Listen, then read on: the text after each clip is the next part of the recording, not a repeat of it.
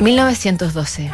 El Titanic zarpa de Southampton rumbo a Nueva York y algunos días después, en pocas horas, el transatlántico que decía ni Dios podría hundir desaparece bajo las aguas y deja 1.496 víctimas fatales. Se establece la República China. En Chile se funda el Partido Obrero Socialista.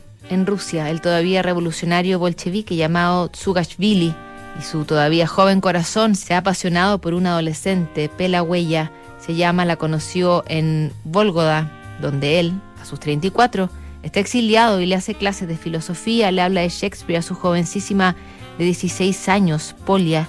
Ella le dice excéntrico Osip, un diminutivo de Joseph, para quien conocería la historia como Joseph Stalin.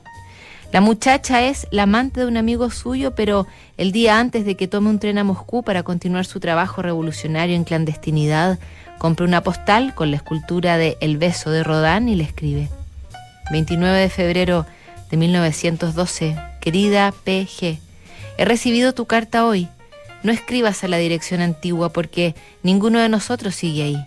Te debo un beso por el beso que de tu parte me ha pasado Piotr.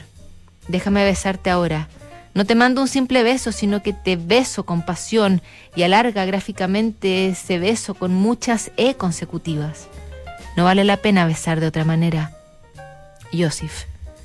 Un Stalin enamorado, un misterio insospechado para la historia tal como se inscribió el autoritario líder soviético y que es posible vislumbrar a través de cartas como esta.